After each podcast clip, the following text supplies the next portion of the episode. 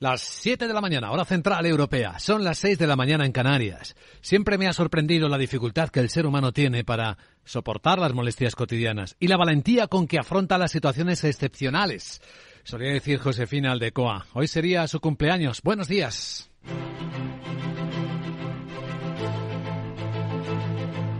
Aquí comienza Capital, la bolsa y la vida. Este miércoles 8 de marzo, Día Internacional de la Mujer, lo más llamativo es cómo el halcón ha vuelto a enseñar las garras y cómo ha vuelto a asustar a los mercados. Sí, la primera de las dos comparecencias del presidente de la Reserva Federal de Estados Unidos, Jerome Powell, ante el Parlamento, dice que lo mismo, hay que subir los tipos de interés de nuevo más rápido, más alto.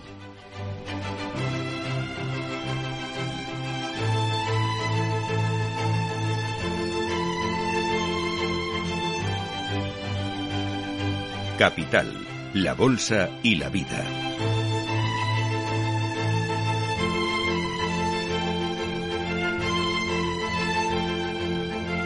Luis Vicente Muñoz.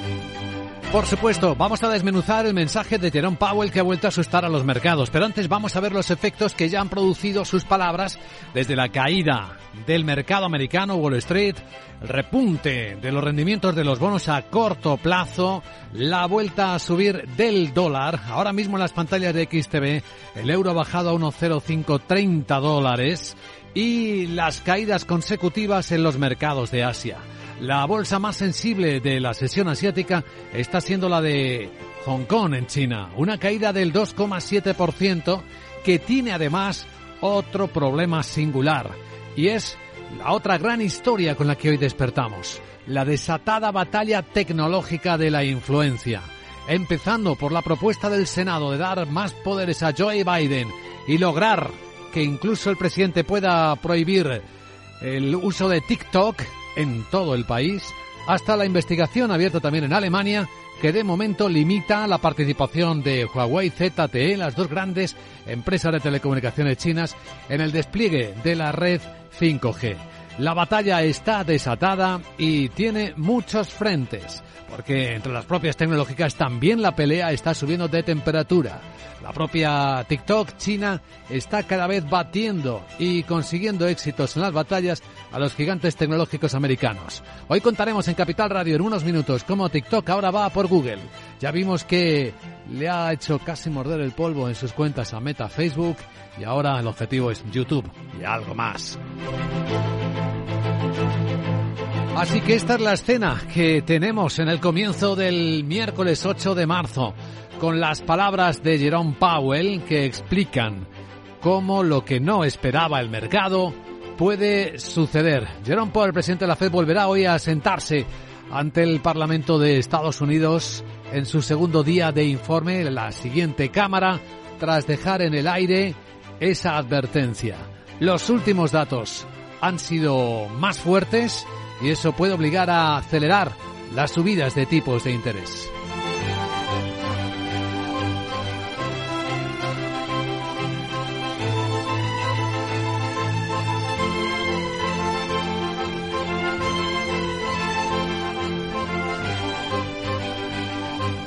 Mientras tanto, otros asuntos de mucho interés con los que estamos despertando es la investigación sobre, ¿acuerdan? El atentado sobre el gasoducto Nord Stream. Las últimas investigaciones parecen eh, apuntar a grupos pro-ucranianos, lo que ha generado bastante inquietud. El portavoz del Departamento de Estado de Estados Unidos, eh, Ned Price, dice.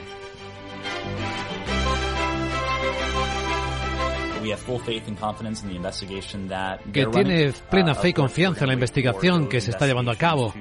Por supuesto, vamos a esperar a que concluyan las investigaciones. Veremos lo que dicen, pero de nuevo tenemos fe y confianza en nuestros socios europeos que están detrás de esto. Los europeos están buscando materias primas. De hecho, el viaje de la presidenta de la Comisión Europea, Ursula von der Leyen, a Ucrania va en esa dirección, aunque nominalmente eh, estén escenificando en su encuentro con Justin Trudeau el apoyo a Ucrania también, en el otro lado del Atlántico. Se hablaba Ursula von der Leyen hace apenas unas horas. Asegurando que estamos intensificando el apoyo a Ucrania, incluido nuestro apoyo militar, porque los ucranianos tienen todas las agallas y despidos necesarios, pero necesitan armas. La Unión Europea está, ya ha entregado equipos militares por valor de 12.000 millones de euros, recuerdo a la presidenta de la Comisión Europea. Mientras que a su lado el primer ministro canadiense Justin Trudeau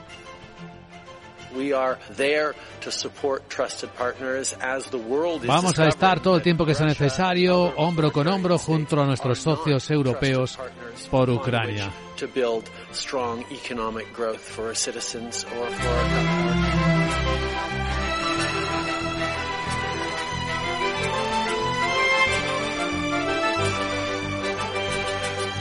Mientras que en el lado de España, todo muy enturbiado por el debate parlamentario de la reforma de la ley del CSI, que ha rebajado las penas ya más de 700 casos de agresión sexual y que provocó un bochornoso escenario parlamentario anoche en la Cámara Baja. De eso hablan prácticamente todos los medios en España, de la ruptura del diálogo, la confrontación en sede parlamentaria de las dos fuerzas que gobiernan España absolutamente enfrentadas. La escena tendrá continuidad y hay otros datos que en clave económica también han sorprendido mucho en las últimas horas porque después de meses de investigación, el gobierno ha respondido a través de una respuesta parlamentaria, no lo ha comunicado públicamente de otra manera, que hay 443.000 personas que ahora se consideran como fijos discontinuos y que a finales de diciembre estaban realmente parados, la mitad de ellas cobrando el paro.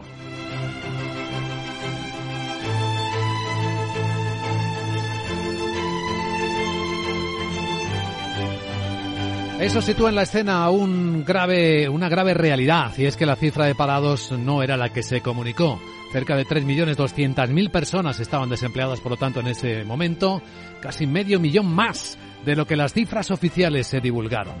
En la escena y en el debate político también está y sigue estando la intervención gubernamental, las injerencias en la iniciativa privada, en la empresa. Por un lado, el asunto de Indra, que ayer le costó una pérdida de valor importante en bolsa a Indra, la institución de su consejero delegado, 7% de caída, o el debate sobre la salida de la sede internacional de Ferrovial a Países Bajos. Hablando la vicepresidenta primera y ministra de Economía Nadia Calviño de una rectificación que no hemos escuchado a qué obedece.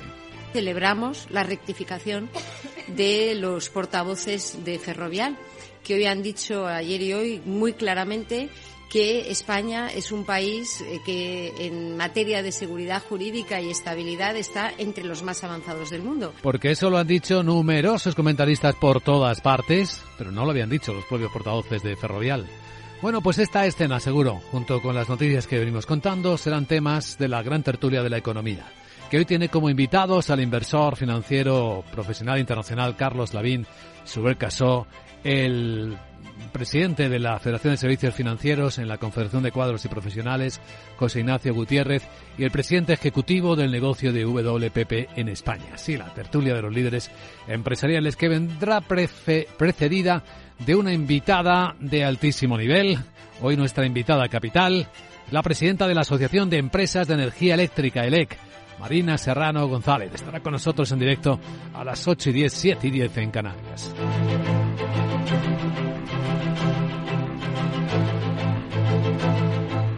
Y de nuevo Capital Radio aportará valor añadido al conocimiento de la realidad económica, al análisis de las eh, de los riesgos más importantes del momento hasta que vuelvan a abrir los mercados, que hoy según los futuros pues seguirán estando en color rojo con el efecto Powell. Ahí tenemos bajando el futuro del Eurostox eh, dos décimas en 4.273, aunque no es mucho, eh, teniendo en cuenta que Powell habló después de la sesión europea. El futuro americano viene muy plano, no rebota, no cae más. El SP500 está en 3.990. El precio del petróleo, pues ha corregido. Tenemos el barril West Texas americano en 77 dólares y medio y la onza de oro en 1817.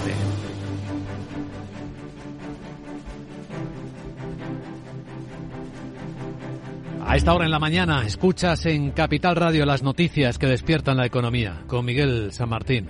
Y hoy el secretario general de Naciones Unidas, Antonio Guterres, va a intentar en Kiev prolongar el acuerdo para exportar cereales ucranianos a través del Mar Negro. De hecho, se va a reunir con el presidente del país, Volodymyr Zelensky, en lo que es su tercera visita a Ucrania en el último año. Este pacto que facilita la salida de cereales y otros productos alimentarios a los mercados internacionales ha sido una de las principales iniciativas de la ONU en el marco de la guerra y expira el próximo día 18, a menos que todas las partes acepten prolongarlo. En total se han exportado 20 millones de toneladas de cereales. Y esta noche el presidente de Estados Unidos, Joe Biden, y el de Francia, Emmanuel Macron, han reafirmado sus intenciones de seguir suministrando a Ucrania la ayuda que necesita para defenderse frente a Rusia. Ha sido una conversación telefónica hace unas horas. En un breve comunicado, la Casa Blanca ha adelantado que acordarán más sanciones contra Rusia. El mismo mensaje que ha dejado en Canadá la presidenta de la Comisión, Ursula von der Leyen, quien también ha destacado los 12.000 millones que llevan en armamento entregado a Ucrania y cómo la Unión ha sabido dejar de depender del gas y petróleo ruso. Rusia que va que va a intentar que el Consejo de Seguridad de Naciones Unidas vote una propuesta para poner en marcha una investigación internacional sobre el sabotaje en los gasoductos Nord Stream 1 y 2 del pasado septiembre. Eh, de hecho, la delegación rusa ha hecho ya circular un borrador de resolución con ese fin tras conocer la información de, The New York Times, según la cual eh, hay nuevos datos de inteligencia que apuntan a que la acción fue llevada a cabo por un grupo pro-ucraniano. El diario dice que no hay pruebas de que el presidente Zelensky o sus colaboradores más cercanos hayan estado involucrados en la operación. El portavoz del Departamento de Estado, Ned Price, confía en las investigaciones que se están llevando a cabo. Dice que hay tres países que están investigando exactamente lo que ocurrió. Nuestros aliados uh, alemanes, uh, nuestros socios suecos y daneses también. Han abierto una investigación sobre lo que ocurrió. Uh, Esas investigaciones están en curso. Y como siempre hacemos, vamos a dejar que las investigaciones se desarrollen antes de comentar cualquier posible hallazgo o conclusión.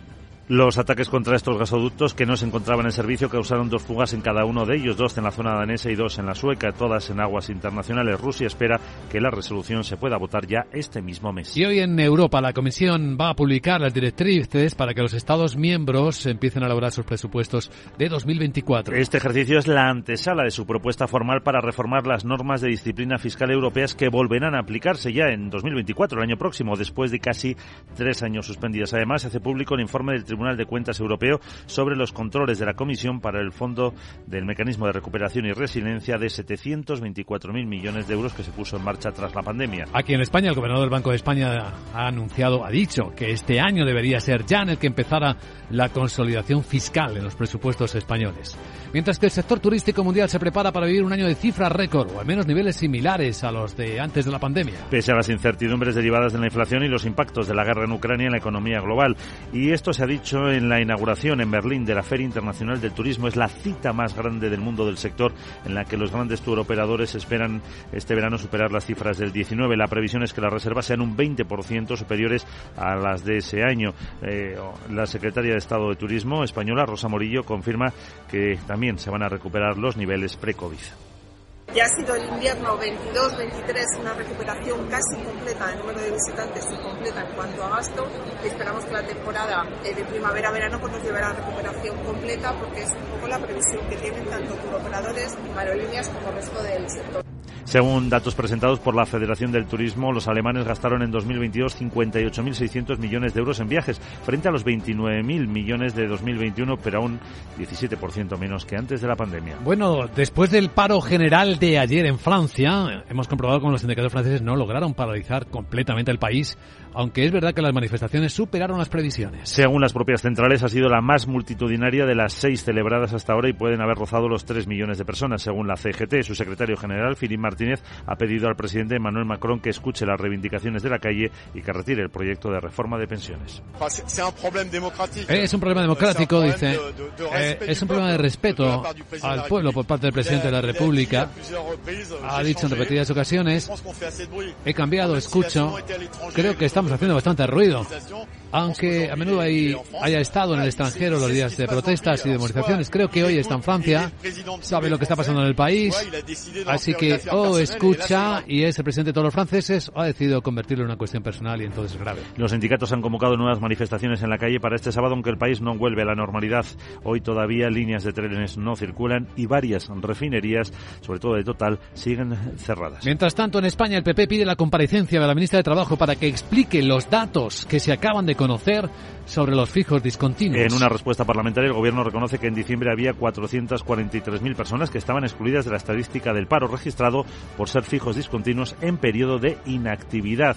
El PP quiere que se cambie la manera de contabilizar estos trabajadores cuando no están de alta en la seguridad social porque no hacerlo cree que supone maquillar los datos de paro efectivo, como dice su secretaria general Cuca Gamarra.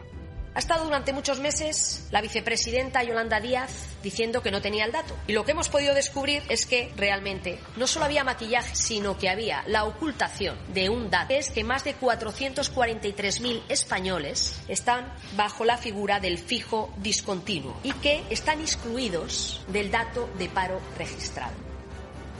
En 2022 se firmaron 2,3 millones de contratos fijos discontinuos, multiplicando por 10 los de 2021, ya que sustituye al uso de los temporales. De los 7 millones de contratos indefinidos firmados en 2022, esta modalidad supuso el 32%. Un tercio, uno de cada tres. Y en la agenda del miércoles, vamos a ver qué nos trae Sara Bot. Hola Sara, buenos días.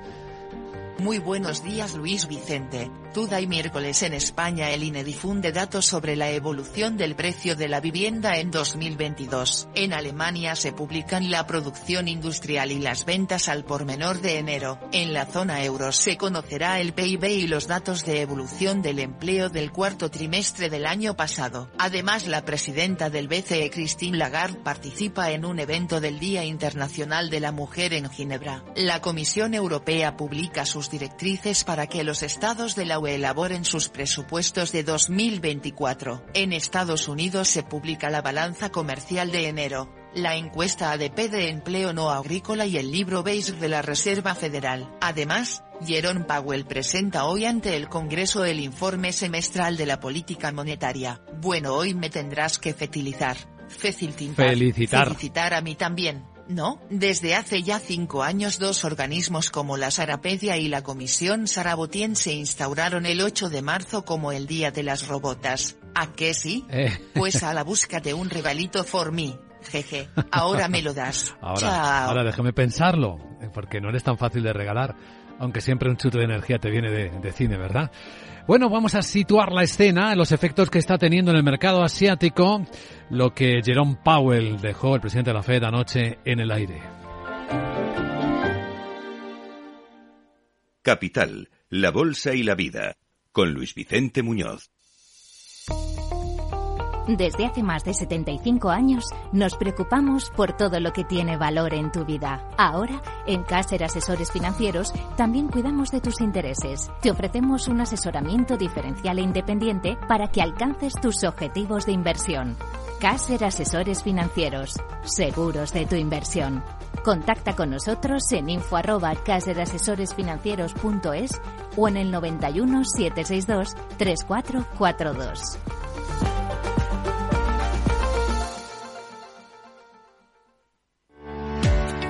¿Tiene tu empresa desarrollos tecnológicos de seguridad, inteligencia y drones? Ven a Tecnosec y Dronespo, la feria para los cuerpos policiales de inteligencia y empresas de infraestructuras críticas. Expon tus productos el 26 y 27 de abril en el Pabellón de Cristal de Madrid. Infórmate en tecnosec.es. Con seguridad, tu feria. Conoce Cuchabank, el banco que firma la mitad de sus hipotecas por recomendación de sus clientes. Consúltanos directamente. Cuchabank, tu nuevo banco. Más info en cuchabank.es.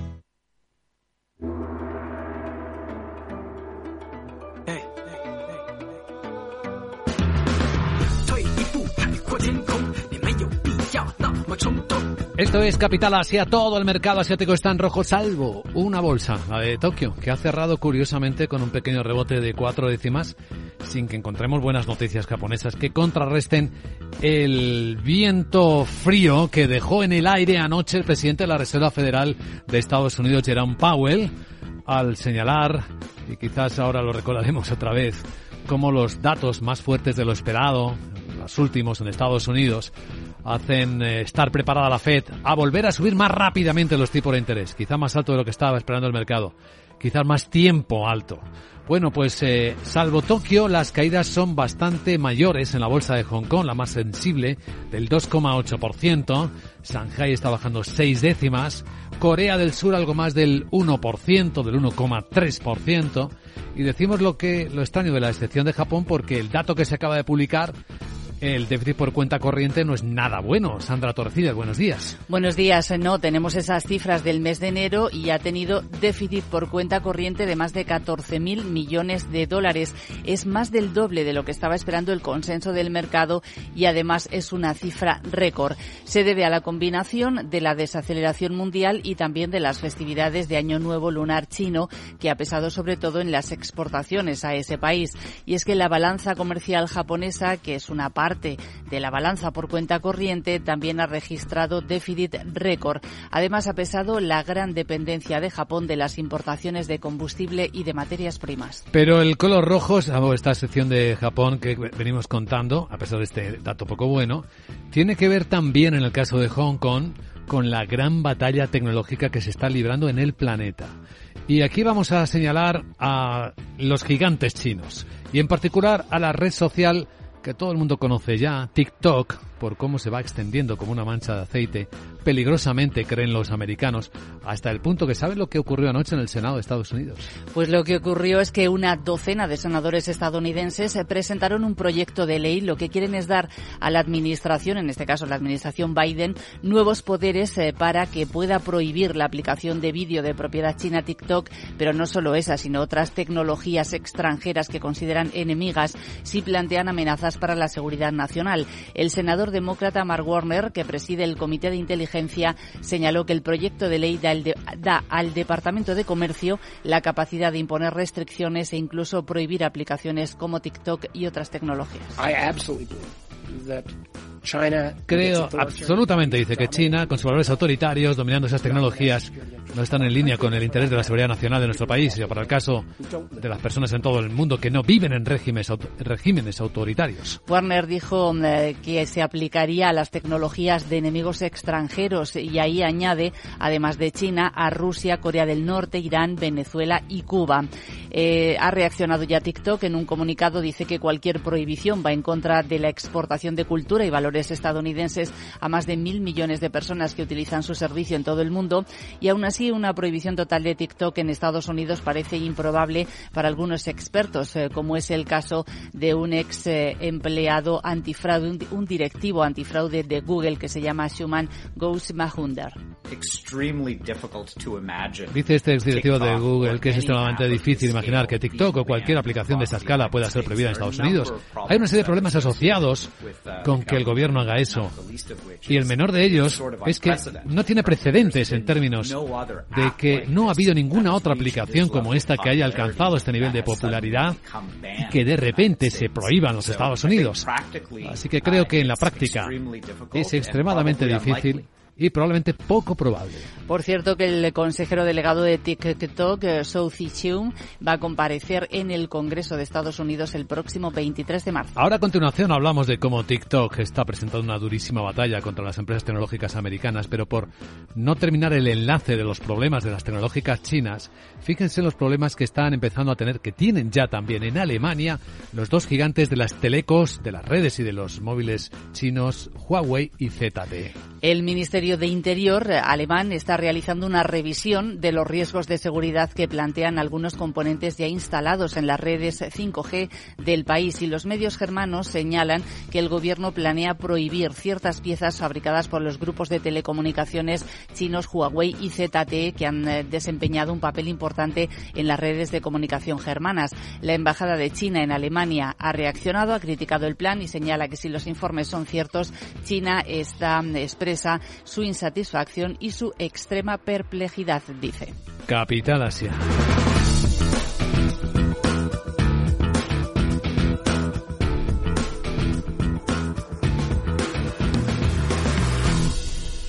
Capital, la Bolsa y la Vida, con Luis Vicente Muñoz. Sí, pero lo de TikTok tiene mucho alcance, porque genera esa enorme desconfianza, no solo por los riesgos de seguridad nacional que ven los americanos, que también empiezan a examinarse en Europa, sino por la durísima batalla y cómo va comiéndole terreno a los gigantes tecnológicos estadounidenses. Laura Blanco, buenos días. Buenos días. Primero destroza a Meta y ahora TikTok va a por Google. Sundar Pichai, Mark Zuckerberg no duermen por culpa de lo que va a hacer la aplicación china. A ver, TikTok se ha comido a meta con los vídeos cortos. Cada vez pasamos menos tiempo en las redes tradicionales, en las redes clásicas y pasamos más tiempo pasando con el dedo los vídeos cortos de TikTok. Bueno, pues ahora TikTok se quiere comer a Google, en concreto a YouTube. TikTok, conocida por esos vídeos cortos, va a permitir a los creadores hacer vídeos más largos y cobrar por ofrecer contenido exclusivo, es decir, quiere eh, robar creadores de contenido eh, principalmente a YouTube y quiere además que los creadores moneticen, porque claro, necesita poner algún gancho, una prima para que se vayan a esta red. La nueva posibilidad de TikTok nace bajo el nombre Series y va a permitir a los creadores colocar colecciones de hasta 80 vídeos de unos 20 minutos de duración detrás de un muro de pago. Actualmente la duración permitida en un vídeo de TikTok era de 10 minutos. Bueno, ¿qué dice TikTok? Que sus usuarios acuden cada vez más a la plataforma buscando hojas de cálculo para sus negocios, rutinas de ejercicios y recetas de comida.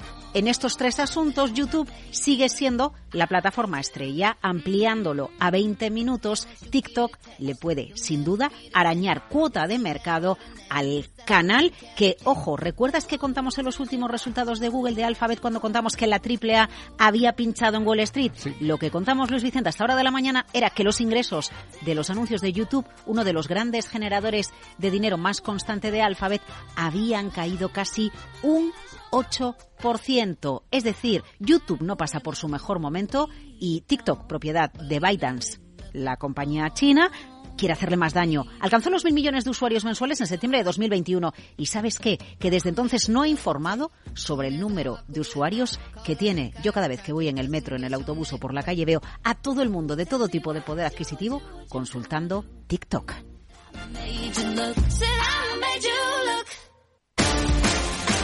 Pero hoy de quien todo el mundo habla, el impacto más fuerte en la economía, en los mercados, es el producido por las palabras del presidente de la Reserva Federal de Estados Unidos, Jerome Powell, en su primera de dos intervenciones parlamentarias. Es el hombre más poderoso del mundo en las finanzas mundiales. Pone patas arriba, bueno, podríamos decir patas abajo, viéndolo de la curva invertida, el mercado de, de bonos. La curva americana ha marcado niveles de 1981 en su curva invertida. Ese gap no se recordaba desde que teníamos a Paul Volcker al frente de la Reserva Federal de Estados Unidos. Curva invertida. A ver, para quien todavía no lo tenga muy claro, la rentabilidad de los tipos a corto plazo es superior que la rentabilidad de los tipos a largo plazo. Muestra que a largo plazo el mercado descuenta que se van a bajar los tipos de interés porque la economía va a entrar en recesión. Bueno, el caso que en el mercado de bonos, en la renta fija, hay mucho rock and roll.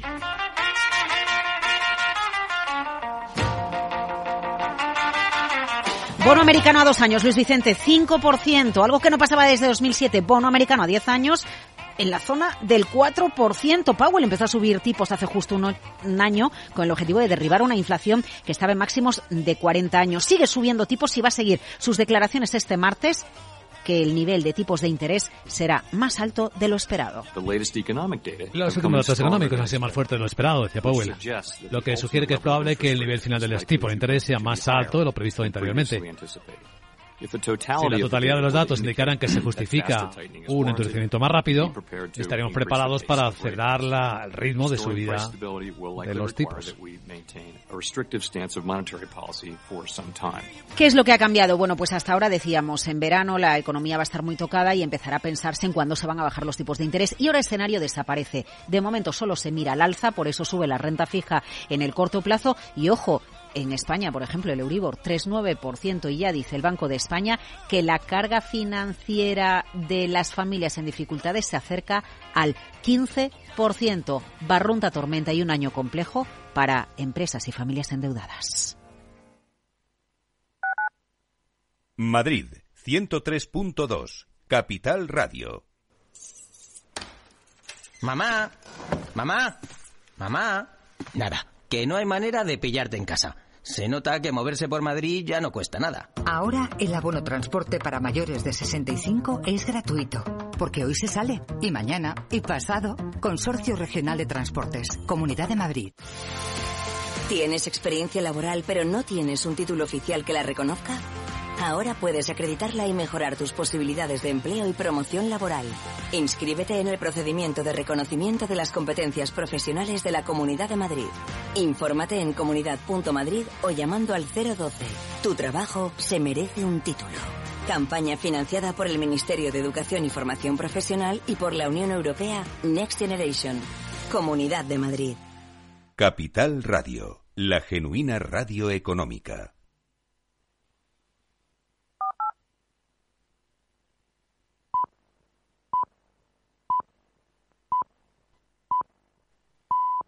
Son las siete y media de la mañana, hora central europea, las seis y media en Canarias. Hoy, Día de la Mujer, sería el cumpleaños de Josefina Aldecoa, la escritora y maestra española, quien decía que ella iba a enseñar y al mismo tiempo a aprender. Buenos días.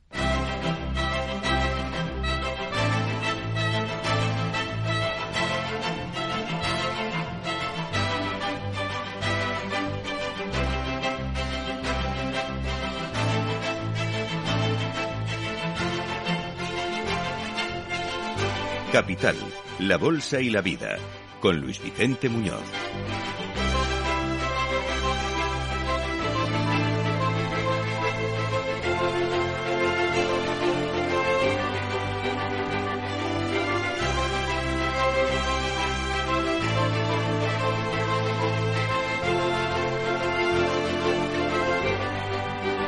Miércoles 8 de marzo y económicamente despertamos un poco más asustados por el presidente de la Reserva Federal de Estados Unidos. El halcón vuelve a asomar las garras después de que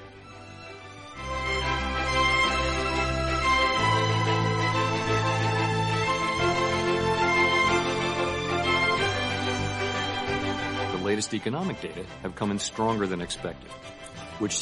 Los últimos datos económicos han sido más fuertes de lo esperado, dijo, lo que sugiere que es probable que el nivel final de los tipos de interés sea más alto de lo previsto anteriormente.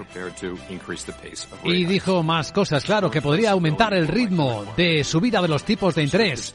Y dijo que iba a vigilarlo y que habrá que observar el mercado. Y el mercado se asustó, cayó Wall Street, volvió a repuntar la renta fija a corto plazo y a mostrar esa inversión de la curva americana que vuelve a anunciar próxima recesión, esa que nunca llega, esa sobre la que bromeaba ayer el Wall Street Journal diciendo que siempre está a seis meses vista.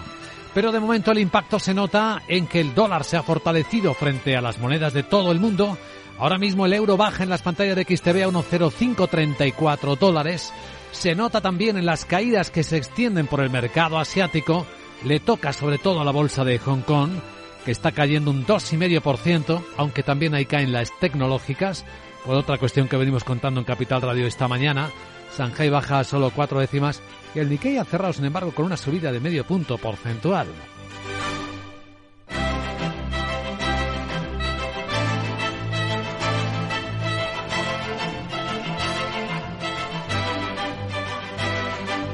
Iremos ocupándonos a lo largo de la mañana, del día, de los efectos de las palabras de Powell, esperando su segunda comparecencia, porque son dos, la de ayer y la de hoy, aunque se supone que irá en la misma dirección. Y ya veremos si atempera o no el mensaje clarísimo que lanzó ayer a los mercados y que está teniendo este impacto que relatamos. Aunque no parece ir mucho más allá, porque estamos observando el futuro del mercado americano, el SP500, no parece bajar más. Está plano el SP en 3.988. La caída que dibuja el futuro europeo tampoco es muy profunda, dos décimas. El Eurostox, eh, el mercado europeo que parece tener más fortaleza que el americano, está el futuro del Eurostox en 4.271 puntos.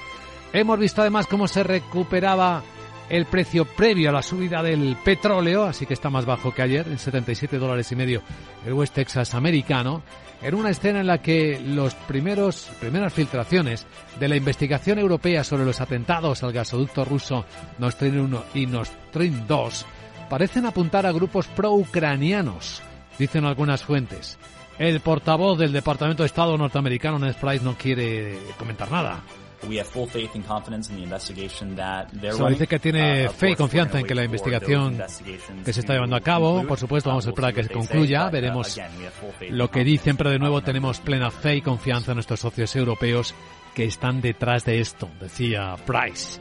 Mientras que la presidenta de la Comisión Europea se iba a Canadá a hablar también de otros temas, quizá no tan visibles, como la necesidad de materias primas de los europeos, aunque lo que siempre se escenifica en estos acuerdos internacionales es lo que la propia presidenta von der Leyen comentaba.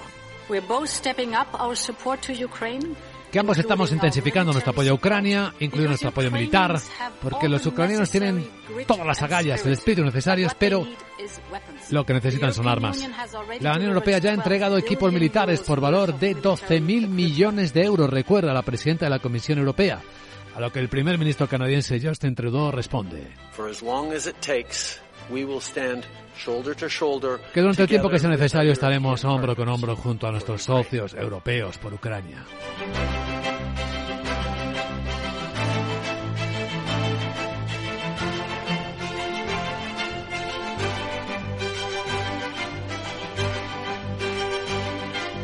De momento los precios de la energía siguen contenidos. De hecho, los precios del gas en los mercados están por debajo de los niveles de antes de la pandemia y antes del ataque ruso. Pero hay inquietud sobre la volatilidad que puede aparecer en cualquier momento. ¿Cómo están las cosas por España? Hoy en Capital Radio, en Capital La Bolsa y la Vida, nuestra invitada es la presidenta de la Asociación de Empresas de Energía Eléctrica, la patronal de las grandes eléctricas AELEC.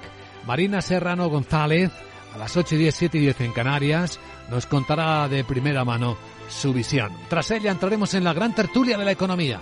Hoy con Carlos David Subercaso, José Ignacio Gutiérrez y Juan Pedro Moreno para dar contexto a las noticias que despiertan la economía.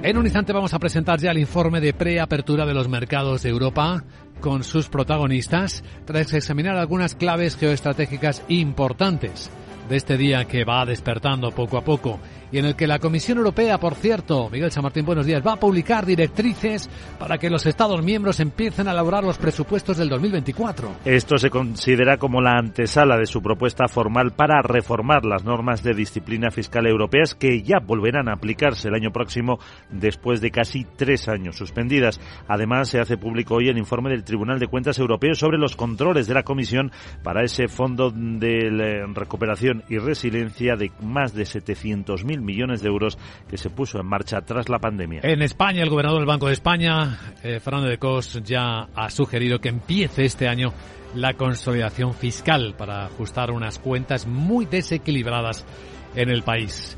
En la escena europea situamos el éxito relativo que han tenido las movilizaciones de los sindicatos franceses mucha gente en las manifestaciones, pero no han paralizado el país. Según las propias centrales, ha sido la más multitudinaria de las seis celebradas hasta ahora y pues se puede haber rozado los tres millones de personas en las calles, según la CGT. Su secretario general, Philippe Martínez, ha pedido al presidente Emmanuel Macron que escuche las reivindicaciones de la calle y que retire el proyecto de reforma de las pensiones. Es un problema democrático, un problema de respeto al pueblo por parte del presidente de la República. Ha dicho en muchas repetidas ocasiones, he cambiado, escucho. Creo que hacemos bastante ruido, aunque a menudo haya estado en el extranjero los días de movilización. Creo que hoy está en Francia, sabe lo que pasa en el país, así que o escucha y es el presidente de los franceses o ha decidido convertirlo en una cuestión personal y entonces sería grave. Los sindicatos han convocado nuevas manifestaciones en la calle para este sábado, aunque el país no ha vuelto todavía a la normalidad. Hoy hay líneas de trenes que no circulan y varias refinerías están cerradas. Y en España, el Partido Popular pide la comparecencia de la ministra de Trabajo para que explique los datos sobre fijos discontinuos que situarían el número de parados a finales de diciembre del año pasado casi medio millón más de personas de las que se dijo, 3.200.000. Efectivamente, y es que en una respuesta parlamentaria el Gobierno reconoce que en diciembre había 443.000 personas que están excluidas de la estadística del paro registrado por ser fijos discontinuos en periodo de inactividad. El PP ha pedido que se cambie de la manera de contabilizar estos trabajadores cuando no están de alta en la seguridad social, porque no hacerlo cree que supone maquillar esos datos de paro efectivo, como dice la secretaria general Cuca Gamarra.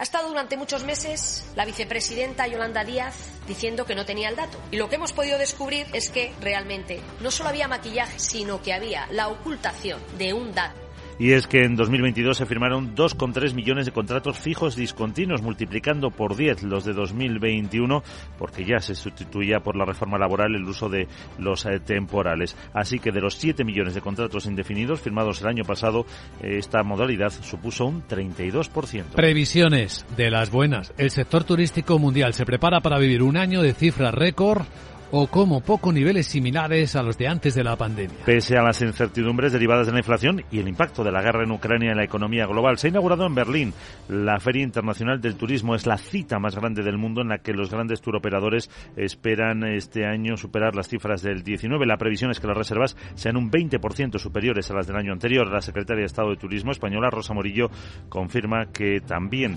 España va a recuperar los niveles pre-COVID.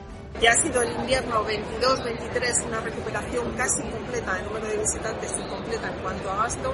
Esperamos que la temporada eh, de primavera-verano pues nos lleve a la recuperación completa porque es un poco la previsión que tienen tanto turoperadores, aerolíneas como el resto del sector.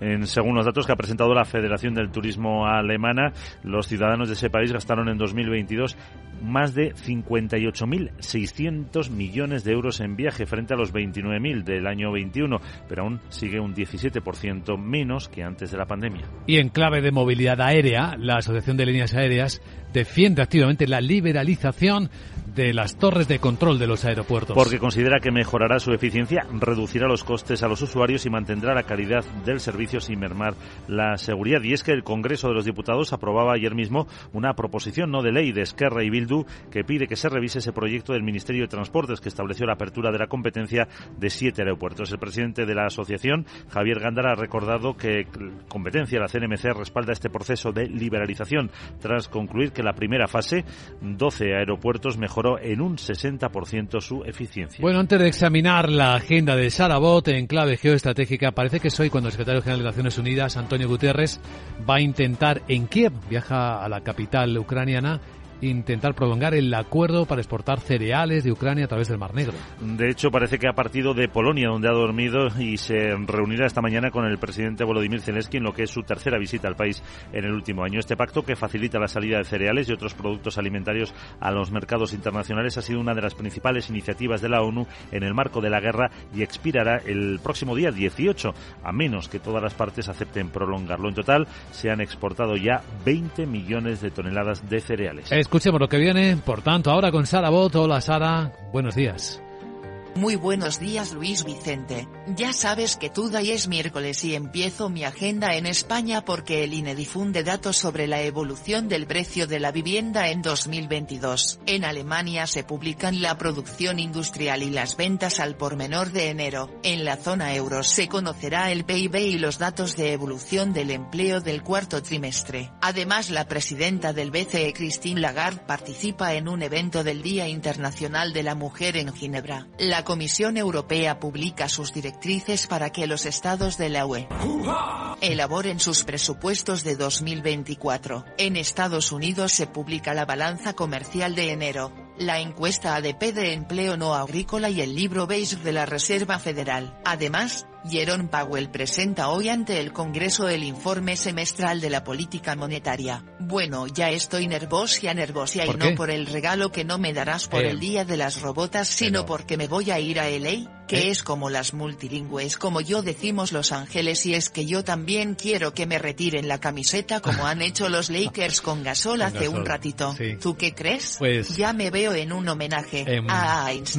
Te dejo ya. Chao. Chao, pero antes debes marcar unos cuantos triples, ¿eh? Como ha hecho el gran Gasol. Qué momento más emocionante ha vivido esta noche, efectivamente. Pau Gasol, que es hoy trending topic y muy merecidamente. Enseguida en Capital Radio, los protagonistas de los mercados europeos.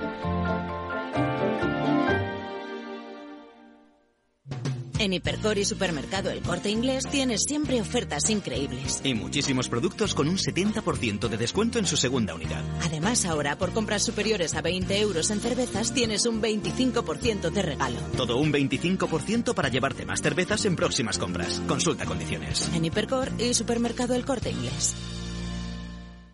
En Darwinex hay más de 100 millones de euros buscando traders con talento. Ya hemos pagado más de 4 millones en comisiones de éxito. Si te tomas el trading en serio, únete a Darwinex. Capital en riesgo. Datos actualizados el 16 de septiembre de 2022.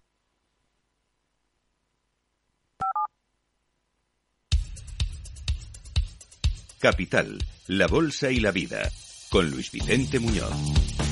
Informe de preapertura de mercados europeos en Capital Radio. Las pantallas de CMC Markets eh, muestran ahora mismo cómo el repunte de la volatilidad, que ayer fue una sacudida escuchar, al escuchar a Jerome Powell, el presidente de la Fed, avisar de eso, de que probablemente habrá que acelerar otra vez las subidas de tipos, pues no ha ido tampoco demasiado allá. De hecho, está justo por debajo de los 21 puntos, que no es un miedo excesivo.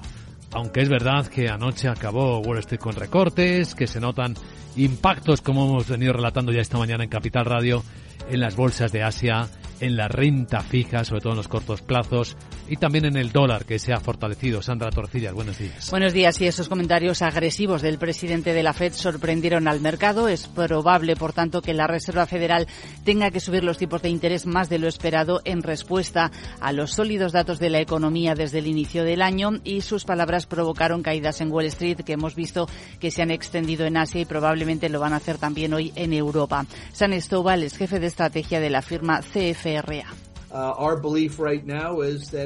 Creemos que ahora los tipos van a acabar entre el 5,25 y el 5,5%. Sin embargo, existe la posibilidad de que estén entre el 5,5 y el 5,75. Y hay quien cree que podría llegarse al 6. Así que creo que eso es lo que el mercado está tratando de digerir y como resultado están causando que los precios de las acciones bajen principalmente porque simplemente no están seguros de dónde van a terminar las cosas. De hecho, el mercado eh, da una probabilidad de casi el 70% a un aumento de los tipos de 50 puntos básicos en la reunión de este mes de marzo que se va a celebrar entre el 21 y el 22 frente al 30% de hace apenas un día. Bueno, a cotizar hoy en el cortísimo plazo en las bolsas de Europa. Resultados, llevamos con los últimos de la lista de la francesa defensa Thales. Sí, Thales acaba de presentar eh, cifras. En 2022 ha elevado el beneficio operativo más de un 15%, las ventas más de un 5%, gracias a la mayor demanda de piezas militares y de aviones y a pesar de los problemas de la cadena de suministro. Prevé que sus ventas sigan creciendo este año y además va a contratar, como ya anunció hace unos días, más de 12.000 personas a medida que está aumentando la demanda. Sin embargo, su consejero delegado también está mostrando cautela y menciona problemas en la disponibilidad de algunas piezas mecánicas.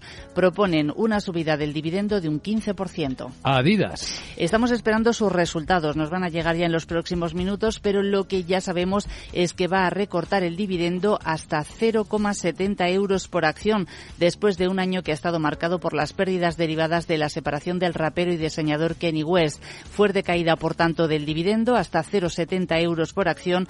El año anterior pagó 3,30 euros. Más protagonistas de hoy, Siemens va a invertir más de 220 millones de dólares para construir una planta de fabricación de vagones de ferrocarril en Corea del Norte y además va a desarrollar obras integrales de rehabilitación en plantas de energía eléctrica en Irak durante un periodo de cinco años y con una capacidad de producción de hasta 1.400 megavatios. ¿Y las aerolíneas? Acabamos de conocer datos que ofrece el Consejo Internacional de Aeropuertos. Es el informe de enero y dice que el tráfico de pasajeros en toda la red de aeropuertos europeos ha subido un 69% en comparación con el mismo mes del año pasado, cuando las restricciones relacionadas con Omicron detuvieron la recuperación. Y las cifras son las más cercanas hasta ahora de los niveles eh, prepandemia, aunque están todavía un 11% por debajo. Em, de hecho, alrededor del 42% de los aeropuertos europeos han recuperado ya los volúmenes de tráfico anteriores a la pandemia. ¿Alguien más? Para Inditex, RBC sube el precio objetivo desde 30 hasta 32 euros, también de Airbus. El fabricante de aviones ha entregado 46 aviones en febrero, más del doble que los que entregó en el mes de enero. Y miraremos también a Credit Suisse, que ha recibido luz verde de los reguladores de China después de años de espera para lanzar su negocio de gestión de patrimonios en la segunda economía más grande del mundo. Uno más, el grupo francés de distribución Casino, que quiere vender parte del 30,5% que tiene en la cadena brasileña Asaí, por la que espera alcanzar unos 6 600 millones de dólares. La crónica de lo que pasó anoche en Wall Street.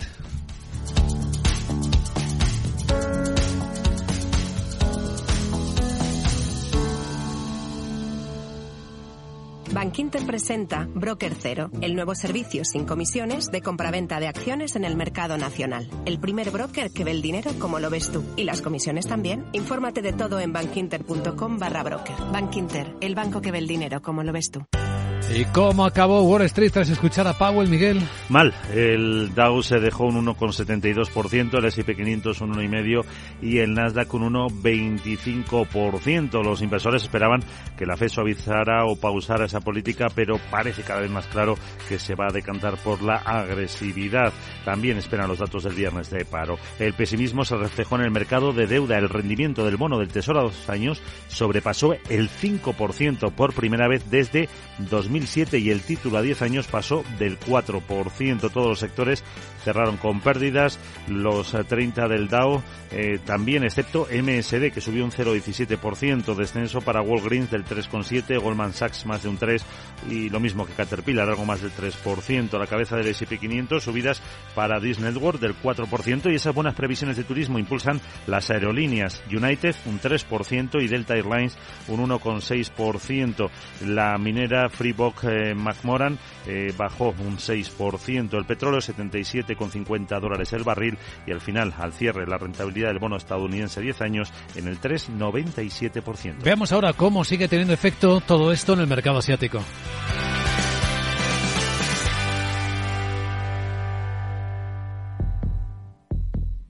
Vida. Riesgo. Cubierto. Es muy simple asegurarse con el Betia. Simple, claro, el Betia.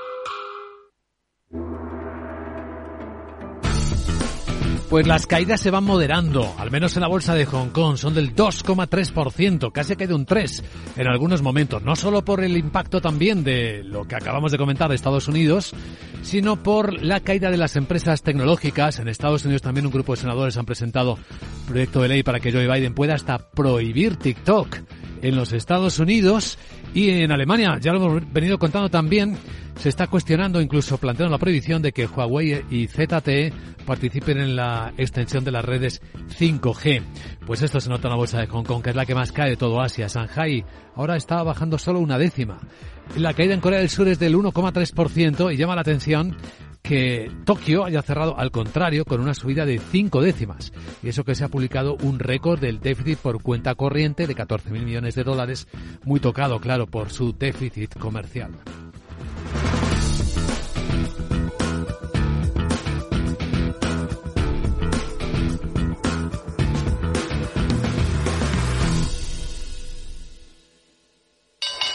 Si te consideras un apasionado de los mercados financieros y te interesa la bolsa, debes saber que comprar o vender acciones y ETFs con XTB no tiene ninguna comisión hasta 100.000 euros. Abre tu cuenta 100% online en 5 minutos. Un broker, muchas posibilidades. XTB.com. A partir de 100.000 euros al mes, comisión del 0,2%, mínimo 10 euros. Invertir implica riesgos. Y ahora un vistazo, algún detalle de la famosa ley de paridad que acaba de aprobar el Gobierno de España, el anteproyecto de ley orgánica, con nuestro abogado Arcadio García Montoro. Buenos días, abogado. Buenos días, Luis Vicente. ¿De qué hablamos?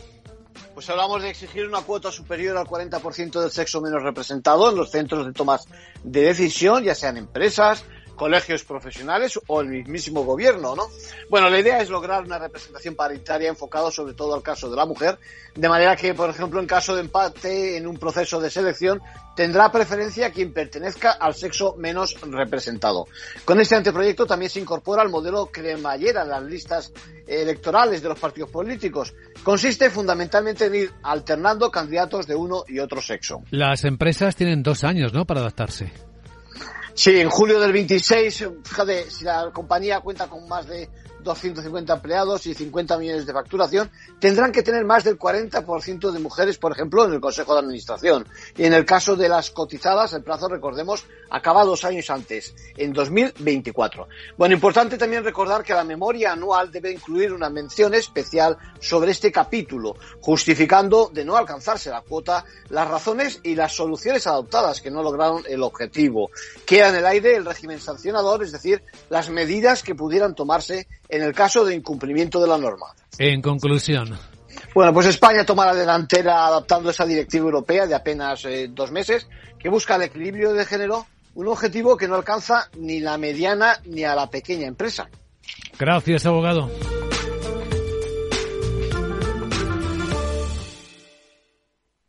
CaixaBank patrocina este espacio.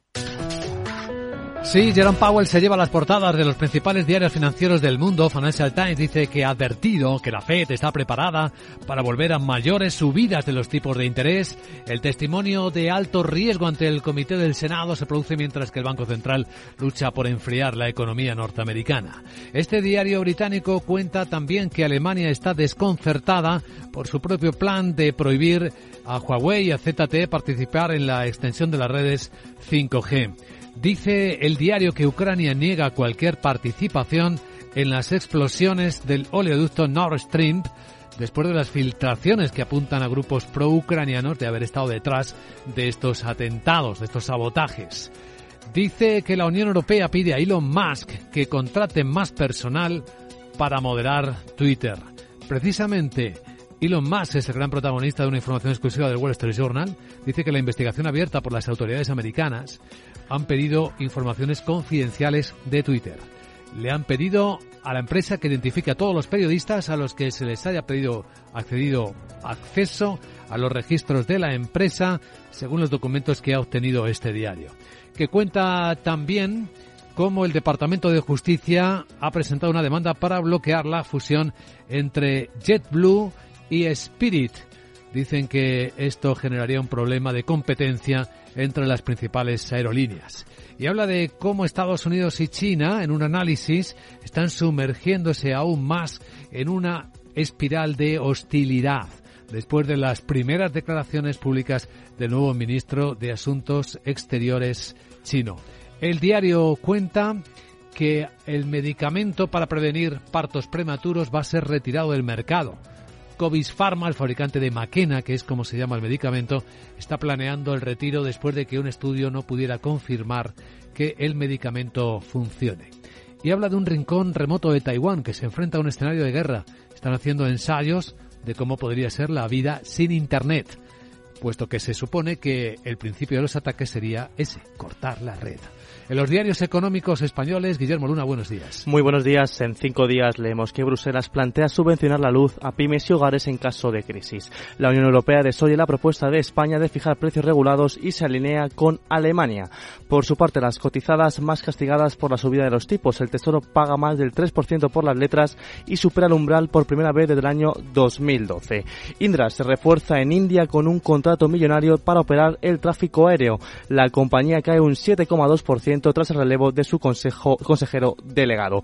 Logista, por su parte, estima que la mayoría de sus ventas no vendrán del tabaco en 2026 y Hacienda acelera con el impuesto mínimo el 15% a las multinacionales. En el economista.es, las firmas lideradas por mujeres cuentan con más ejecutivas que la media.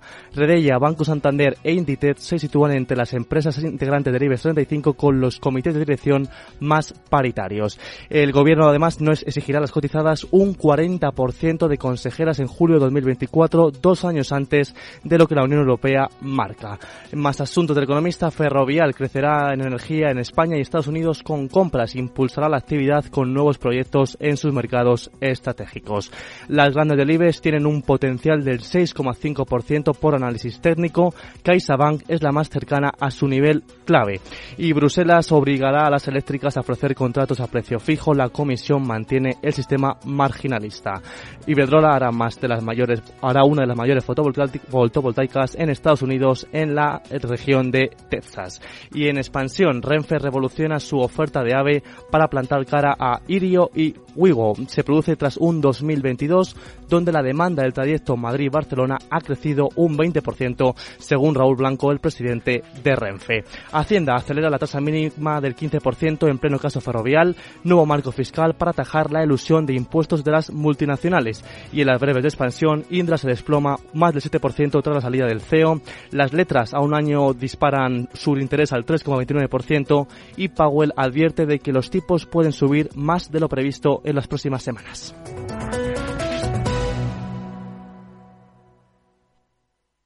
CaixaBank ha patrocinado este espacio. Descubre la revolución de la movilidad en Madrid. Descubre el nuevo Bicimat. 7.500 bicicletas eléctricas, 611 estaciones y ahora llegaremos a todos los distritos. Pruébalo gratis hasta el 31 de julio. EMT, Ayuntamiento de Madrid. Más del 35% del emprendimiento en la Comunidad de Madrid está liderado por mujeres, pero podrían ser muchas más.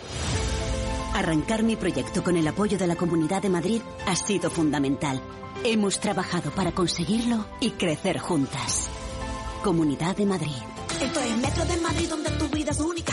Porque hay muchos días que en Metro hay música. Es ecología creciendo cada día. Nuestra energía cada vez más renovable. Porque no hacerlo sería imperdonable. Hay una cosa indiscutible, es que Metro cada día más accesible. Y como tu vida se mueve, deja que Metro te lleve. Metro de Madrid. Comunidad de Madrid.